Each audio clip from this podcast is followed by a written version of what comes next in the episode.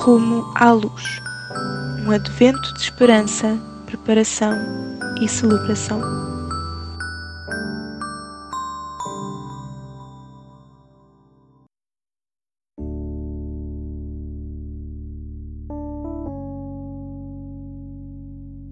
Dia 4.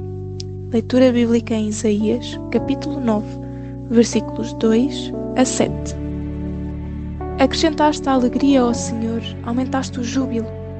Rejubilam diante de ti como se alegram no tempo das ceifas, como rejubilam ao repartirem os despojos.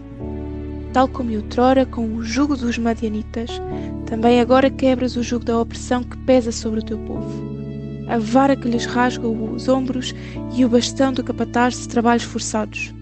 A bota inimiga que pisa o sol com arrogância e a capa enrolada, tingida de sangue, serão queimadas e pasto do fogo. É que um menino nos nasceu. Um filho nos foi dado. Deus colocou a soberania sobre os seus ombros. Os seus títulos são Conselheiro Maravilhoso, Deus Forte, Pai para sempre, Príncipe da Paz.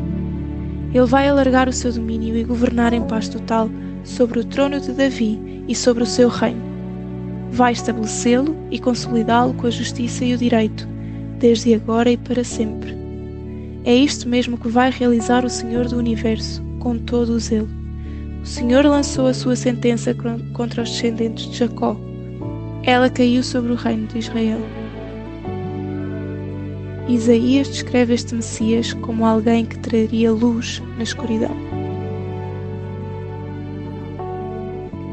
Ora para que Deus te dê a oportunidade de levar luz a outras pessoas, entre família, amigos ou no local de trabalho.